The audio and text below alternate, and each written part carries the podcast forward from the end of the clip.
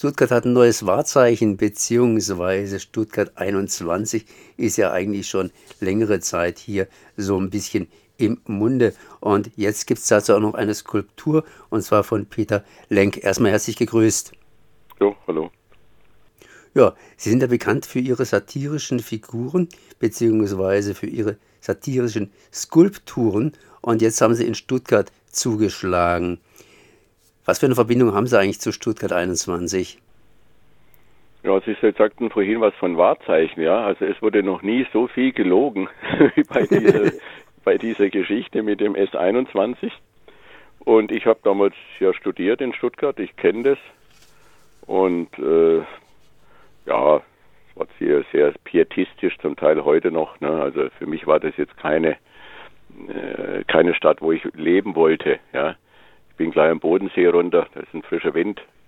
Zumal damals auch, äh, was das Kunstleben anging, war eigentlich Figürliches überhaupt nicht gefragt. Nicht? Da gab es diese Readymates, da also irgendwelche, wurde jeder Kutter, Kuttereimer zur Kunst erklärt. Der Beuys hat seine Fettecken da in die Staatsgalerie geschmiert und hat dann da seine Märchen erzählt von den Tataren, die ihn gepflegt haben mit Fett und Filz und so weiter. Das war eine lustige Sache, aber es wurde alles zur Religion und wer gegenständlich gearbeitet hat, der war entweder sozialistischer Bildhauer oder Nazi-Bildhauer. Und da dachte ich, leckt mich doch und bin abgehauen.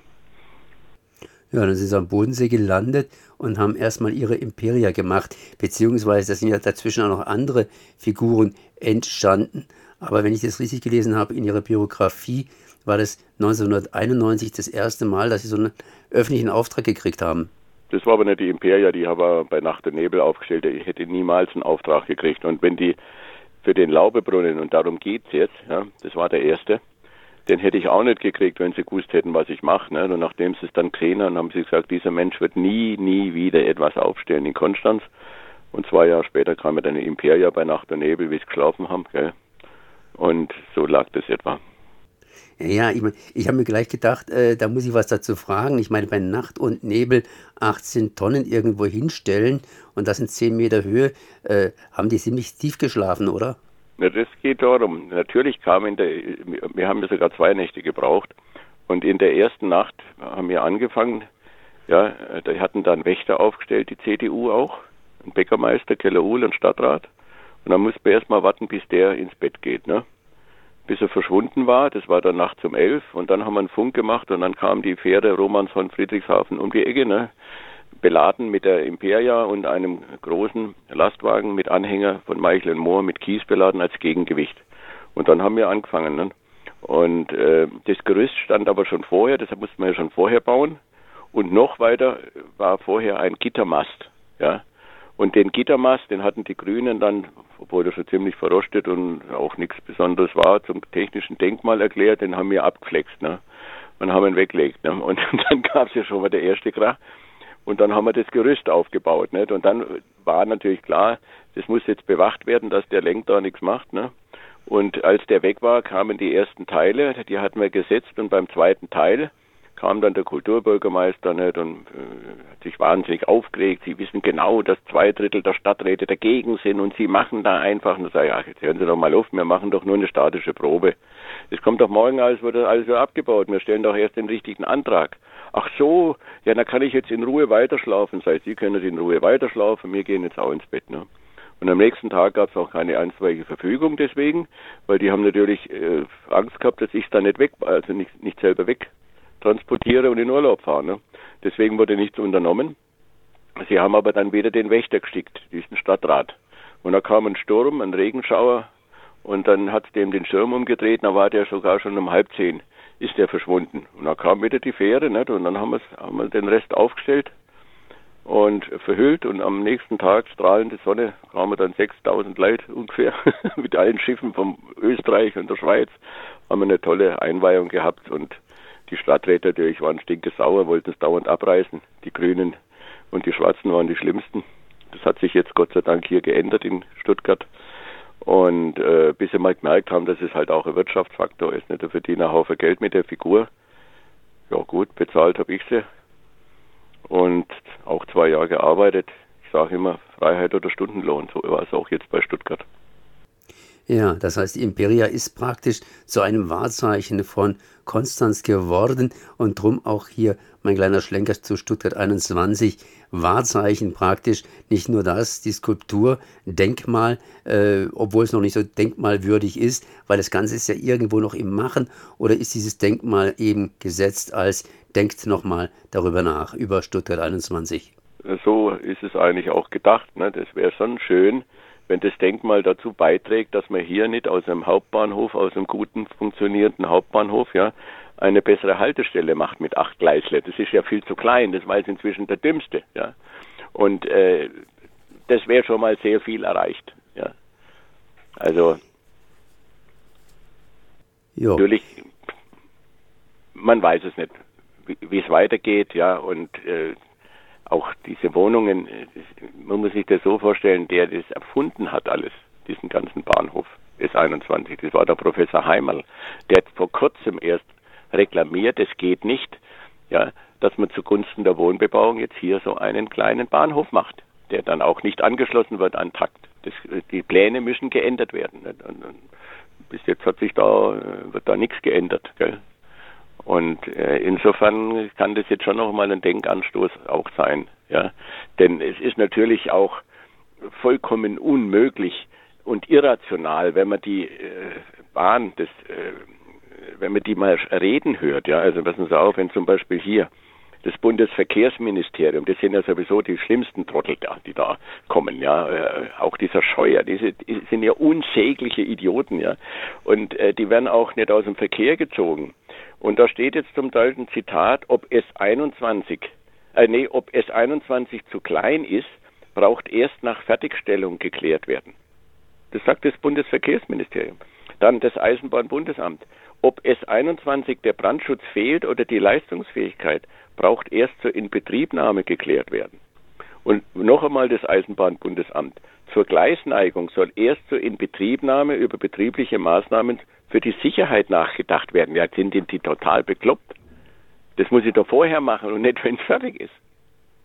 Und deswegen, die kommen vor wie kleine Kinder, wenn ich als kleine Puppe Kanone haben wollte, ne? Und da war mir das wurscht, auf welchem Weg ich die kriege. Hauptsache ich kriege die Kanone, die Kanone muss her, gell? Ja. Und äh, das ist das, was, was mich eigentlich auch von Anfang an, wo ich das gemerkt habe, auch diese, diese Irrationalität auch auch diese Sturheit auch über, auch über Alternativen überhaupt nachzudenken, ja. Jetzt haben Sie Stuttgart 21 gemacht, das heißt die Skulptur und hingestellt. Wenn ich das jetzt richtig äh, mitgekriegt habe, bei der Imperia wurden sie noch beinahe verhindert. Da hat sie praktisch der Sturm gerettet. Und bei Stuttgart 21 spricht der Skulptur, dem Denkmal, da wurde ihnen praktisch die Tür aufgehalten. Oder habe ich das jetzt falsch gehört? so weit wurde die mir nicht aufgehalten. Also es war ein ewiger Kampf natürlich auch. Äh, der, der, der OB Kuhn wollte die nicht, ganz klar. Nicht? Und die Veronika Kienzle hat es dann gerettet. Die, die, ist ja die OB-Kandidatin der Grünen. Und äh, die ist sehr couragiert auch.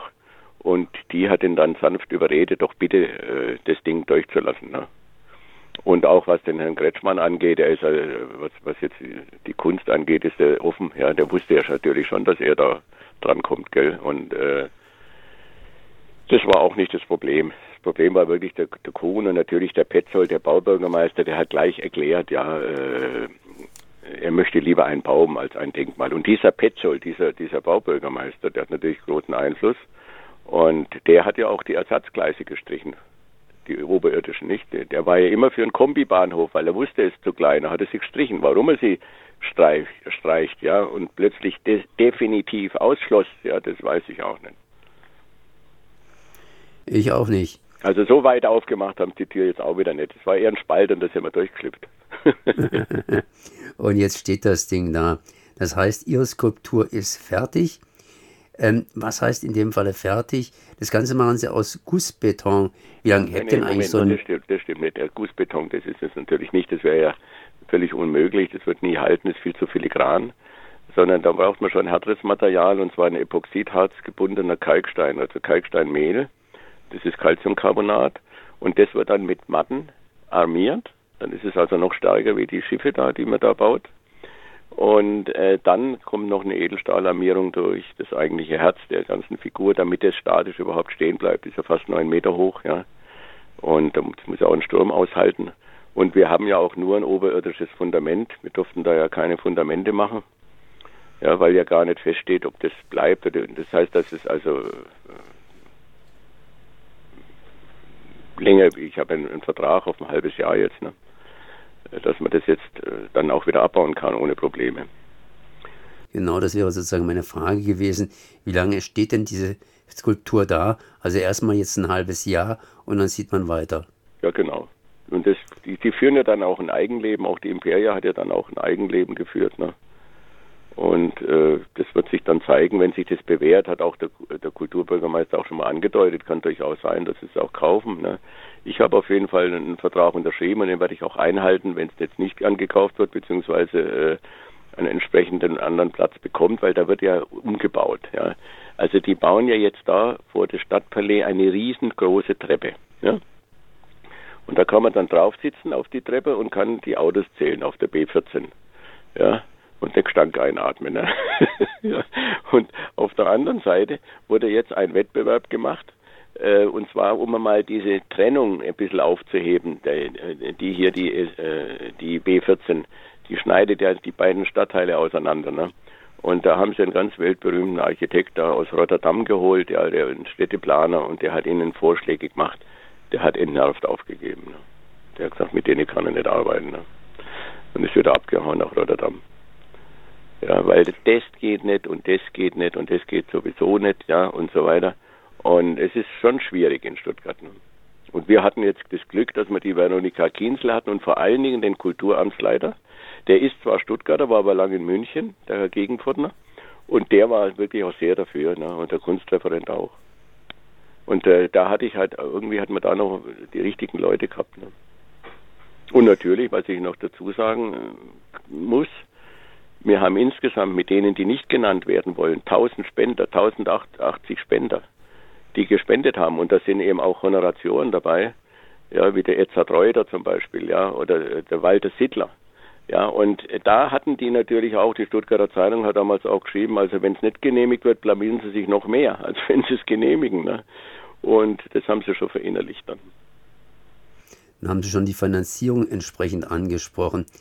Wenn sie jetzt in zwei Jahren, nicht in zwei Jahren, sondern in einem halben Jahr ganz einfach aufhört und die Leute kaufen praktisch diese Skulptur, die Leute heißen in dem Falle Stuttgart. Was haben Sie sich denn da hier reinschreiben lassen in den Vertrag? Wird dann die Figur bzw. die Skulptur einfach abgebaut und irgendwo auf den Schrottplatz bzw. auf einen Platz gestellt, der nicht so toll ist? Oder was haben Sie sich da noch ausbedungen? Nee, ich habe ja, wenn es also wenn es jetzt nicht gekauft wird, kommt es ins Skulpturengarten nach Bodmann. Das ist ja eine, auch eine Attraktion natürlich inzwischen. Da kommen sie von weit her. Ja, da kommen kürzlich waren welche aus Texas da. Ne? Und äh, so ist es jetzt nicht, gell? Das ist ein sehr weitläufiger Garten. Wir hatten den damals, hat man das, wollte es ja niemand, das, diese, solche Grundstücke. Und äh, das war, ich habe dann meiner Frau gesagt, komm, das, das, das schaffen wir schon noch, äh, bevor die Autobahn kommt. Ne? Und dieser Skulpturengarten, da mache ich Führungen. Und zwar zunächst habe ich das angefangen auch jetzt für immer für Sozialklinik in Athen. Da haben wir also schon jede Menge medizinische Geräte auch kaufen können und so weiter, dass man denen auch ein bisschen hilft, weil die werden ja von Deutschland nicht gerade gut behandelt. Und äh, dieser Skulpturengarten, das ist ein sehr schöner Platz, das ist wunderbar da. Hat natürlich jetzt, war mir wichtig, dass die Stuttgarter, wo es ja auch hingehört, das mal auf jeden Fall jetzt bei Stuttgart sehen. Ja, das war schon auch wichtig. Und vor dem Stadtpalais kann man sagen, steigert sich die Figur, aber da steigert sich auch der Stadtpalais, ja, im, im, im, im ästhetischen Ausdruck. Also äh, das passt sehr gut zusammen. Sagt auch der, der Museumsleiter Giese natürlich, dass das äh, sehr gut passt. Das heißt, uns bleibt auf jeden Fall die Stuttgarter Figur S21, das Denkmal Chronik einer grotesken Entgleisung erhalten. Wollen wir schauen, wollen wir hoffen, wollen wir sehen. das war Peter Lenk, der, ja, der Bildhauer mit seiner Figur Stuttgart 21, das heißt S21, das Denkmal Chroniken einer grotesken Entgleisung. Die steht augenblicklich vom Stadtpalais in Stuttgart. Vielleicht bleibt sie da stehen, vielleicht kommt sie auch nach Budmann. Ich danke mal für das Gespräch. Jo, bitteschön.